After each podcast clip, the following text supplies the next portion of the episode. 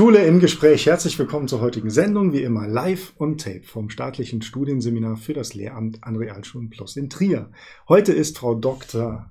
Dagmar Heinze zu mir ins Studio gekommen. Schön, dass Sie da sind. Danke. Sie arbeiten an einer Schule hier in Trier und dort haben Sie ein ganz bestimmtes Konzept und wir haben diese Folge genannt Orientierungsstufe mal anders. Denn das, was Sie an der Kurfürst Balduin Realschule Plus in Trier entworfen haben, ist anders, als man Orientierungsstufe kennt. Aber zuerst zu Ihrer Person. Sagen Sie doch mal zwei ja, Sätze über sich. Wie Sie schon sagten, mein Name ist Dagmar Heinze. Ich arbeite als didaktische Koordinatorin an der Kurfürst Balduin Realschule Plus in Trier West und habe mir mit dem Rest der Schulleitung zusammen eben ein neues Konzept für die Orientierungsstufe ausgedacht. Bevor wir jetzt über das andere Konzept sprechen, sprechen wir mal über die Orientierungsstufe oder das Ankommen von neuen Fünftklässlern, wie man es kennt. Wie war das vorher oder vielleicht schildern wir mal, wie das normalerweise ja, ist. Also ich kann von uns, auch wenn wir eine Schule in Trier West sind, wirklich sagen, dass wir eine Schule sind, die sich immer sehr um das einzelne Kind bemüht, um Beziehungsarbeit. Ja, ähm, unsere Klassenlehrerinnen und Klassenlehrer arbeiten wirklich mit Herzblut, Einsatz, gerade auch im Vorfeld, wenn es darum geht, den Viertklässlern einen schönen Übergang an unsere Schule zu bieten, gab es vorher äh, Treffen, schöne Anschreiben, mach und tu. Da ist viel Energie und Zeit und Arbeit reingeflossen. Ähm, wir haben es, wie andere Schulen auch, bisher so gehandhabt, dass wir die Klassenzusammensetzung aufgrund der Aktenlage vornehmen. Wir gucken, dass wir möglichst heterogene Klassen bilden, also dass wir nicht schwächere Kinder in eine Klasse tun, die stärkeren in eine andere, sondern wir versuchen wirklich aus der Vielfalt, die wir haben, das Beste zu machen und gleichbleibend heterogene Klassen zu bilden. So. Leider mussten wir in den letzten Jahren immer wieder feststellen, dass diese Einteilungen nicht funktionierten. Und jetzt kommen wir zu dem anderen Konzept, das Sie dann entwickelt haben. Ja. Ja, angesichts der Tatsache, dass die Aktenlage viel zu wenig über das einzelne Kind aussagt. Das liegt daran, dass die Grundschulen unterschiedliche Maßstäbe haben. Das kann am einzelnen Lehrer liegen. Ähm, wie er, ob er ein Kind als Problemfall empfindet oder als völlig unproblematisch. Ne? Wir haben da unterschiedliche Toleranzschwellen. Aber ausgehend von dieser Einsicht, die Akte hilft uns nicht wirklich weiter, haben wir uns entschieden, was ganz Unpädagogisches zu machen. Nämlich die Kinder nicht von vornherein irgendeiner Gruppe zuzuordnen, sondern sie in der ersten Schulwoche gar nicht erst ankommen zu lassen. Das klingt, jetzt gemein, grausam und unpädagogisch, aber wir haben uns gesagt, die Kinder haben noch viele Jahre Zeit, bei uns anzukommen, sich einzuleben und so weiter und so weiter. Die erste Woche geben wir ihnen nicht dafür. Was wir ihnen auf der anderen Seite bieten, ist ein sehr überschaubares Team von Lehrern, die sie an jedem einzelnen Tag in der ersten Schulwoche begleiten. Mhm. Aber eben nicht in einer Gruppe, die schon etwa Klassengröße hat, sondern in verschiedenen Kleingruppen. Mhm. Das heißt aber, jedes Kind fühlt sich in diesem Setting wohl, vielleicht sogar noch behüteter, als wenn es halt dieses große Klassensetting gibt. Aber es ist nicht diese Vertrautheit und Sicherheit, dass das Kind ja. weiß, das ist meine Klassenlehrerin, das Richtig. ist mein Stundenplan und so läuft jetzt ganz konkret die nächste ja. Schulzeit ab. Ähm, ja. Warum? Was steckt dahinter? Welche Entscheidung? Welche? Dahinter steckt wirklich, dass wir uns ein eigenes Bild machen wollen. Ähm, wir machen in dieser ersten Woche ganz viel mit Landtypen-Check, ein bisschen Landstandserhebung, aber im Wesentlichen Landtypen-Check. Und dann gehen wir schon ins Methodische. Mhm. Lernen, lernen, ein starker Schwerpunkt ähm, auf der Leseförderung schon in der ersten Woche, mhm. dann allerdings mehr so mit kleineren Einheiten, Logicals und so weiter. Mhm. Ähm, wir machen wenig Spielerisches. Gut, das hat ja auch mit Corona zu tun, mhm. aber auch hier war es eigentlich mit eine bewusste Entscheidung zu sagen, wenn Kinder spielen, sind die alle fröhlich, vergnügt und zufrieden. Wenn sie arbeiten müssen, wird es problematisch.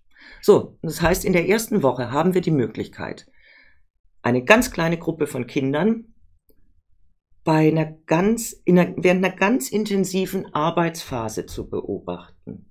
Wenn es kracht, dann in diesem Setting. Mhm. Und hier sehen wir ganz schnell, ähm, wer mit wem unter Umständen besser später nicht in eine Lerngruppe mhm. zusammengesteckt wird. Ähm, wir haben das auch so gemacht, dass alle beteiligten Kollegen im Grunde, oder ich sag's mal so, wir saßen in den Klassenzimmern und jeden Tag kam eine andere Schülergruppe zu uns. Mhm. Der methodische Plan oder inhaltlich, was wann stattzufinden hatte, war für alle Lehrer verbindlich, aber wir hatten jeden Tag eine neue Gruppe. Mhm. Das heißt, am Ende der Woche ähm, haben wir alle die Kinder so intensiv kennengelernt, dass wir jetzt anfangen konnten zu sortieren. Mhm.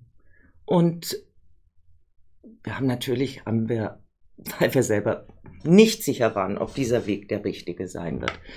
Wir haben uns natürlich auch ein Feedback von den Kindern geben lassen, weil wir auch dachten, es könnte eine Überforderung darstellen, wenn die aus dieser behüteten Grundschulklassenwelt mhm. Dann auf einmal in so ein Gruppending kommen, sind jeden Tag in einem anderen Klassenzimmer, jeden Tag bei einem anderen Lehrer aber der Witz war, es war kein einziges Kind dabei, das das schlecht fand. Mhm.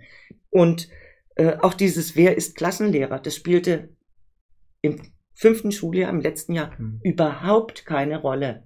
Mhm. Also dieser, auch die Lehrer sind ein Team. Diese Wahrnehmung bei den Schülern, äh, die war anhaltend. Mhm. Das heißt, offiziell war ich Klassenlehrerin der einen fünften Klasse. Ähm, es war aber für die Kinder gar nicht so der Punkt. Viele haben es zum Beispiel vorgezogen, also, also habe ich auch kein Problem damit. Ich bin immer froh, wenn Kinder ihren Ansprechpartner finden.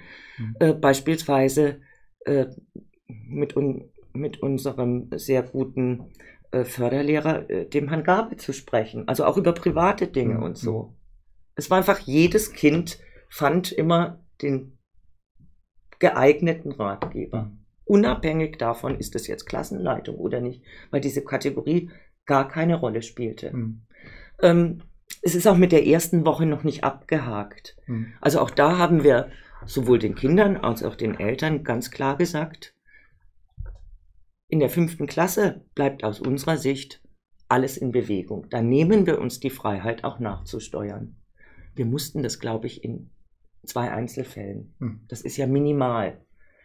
Ähm, ja, aber ich glaube, aus eigener Erfahrung als Vater, so die größte Sorge der Kinder ist ja, schaffe ich das? Also genüge ich den Ansprüchen dieser fünften Klasse?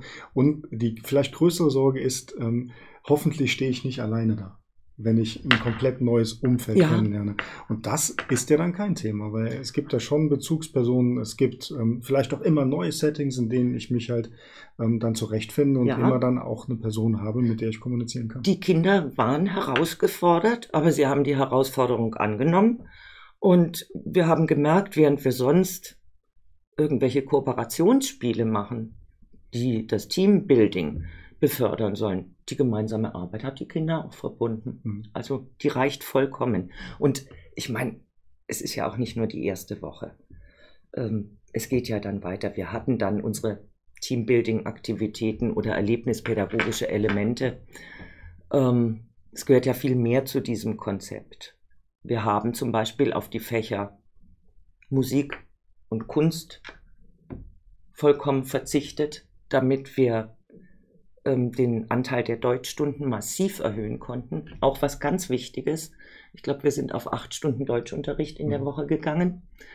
Ähm, auch den Matheanteil konnten wir leicht erhöhen. Natürlich müssen wir uns trotzdem an die Stundentafel halten. Das heißt, Kunst und Musik sind in den Projektbereich abgewandert. Mhm. Das fand statt, aber dann in Form von Projekttagen. Und auch hier haben wir festgestellt, ähm, das macht Sinn, das ist produktiv wenn die Kinder einen ganzen Tag mit einer Künstlerin an einem konkreten Projekt arbeiten, ist es unter Umständen schöner, bedeutender, als hätten wir zwei Stunden Kunst regulär die mhm. Woche.